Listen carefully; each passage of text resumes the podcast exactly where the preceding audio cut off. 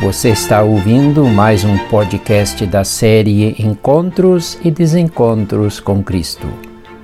Hoje te apresento o tema A Cruz que se repete. Você já ouviu falar das cidades de Santa Cruz do Sul, Vera Cruz ou Cruz Alta? Conheces estas cidades ou Encruzilhada do Sul e Cruzeiro do Sul? Todas têm em comum a palavrinha cruz.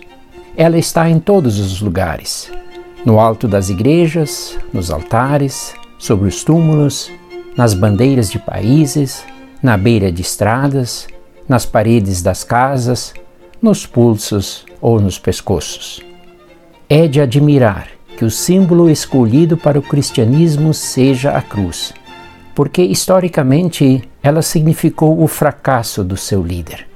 A crucificação de Jesus foi um momento de derrota e de vergonha pública. O castigo da morte numa cruz era imposto aos mais perigosos bandidos ou traidores nacionais. Os primeiros cristãos, no entanto, não esconderam que seu mestre tinha sido erguido numa cruz. Poderiam ter feito isso.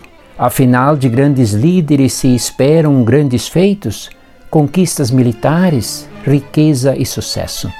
Depois de suas mortes, inauguram-se estátuas, monumentos e nomes de ruas. Com Jesus de Nazaré, não. Basta uma cruz. O lugar de sua entrega pela humanidade local onde o pecado humano foi assumido em nosso lugar e perdoado para sempre. A cruz é o lugar do encontro. A sua barra vertical, de baixo para cima, mostra que o ser humano se encontra com o Deus Criador e Pai. Nada mais se coloca no meio como barreira a não ser o Filho que se coloca como ponte. A barra horizontal aponta para o encontro de um ser humano com o outro, em liberdade, unidos e reconciliados. Podemos perdoar ao outro porque fomos ricamente perdoados por Deus na cruz do seu Filho.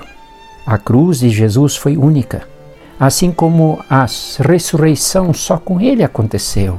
Mas as cruzes no mundo continuam sendo erguidas quando tantas vidas são colhidas por balas perdidas e por bombas dirigidas. Quando a fome adoece e mata, quando o egoísmo e a ganância matam florestas e seus animais. Mas os sinais de ressurreição também se repetem quando a vida se enche de esperança, quando refugiados cruzam as fronteiras para terras melhores, fazem a travessia para a sua terra prometida, como o antigo Israel deixam para trás o Egito de escravidões e sofrimentos. A Páscoa deste ano terá um sentido especial para os venezuelanos que são nossos vizinhos de bairro.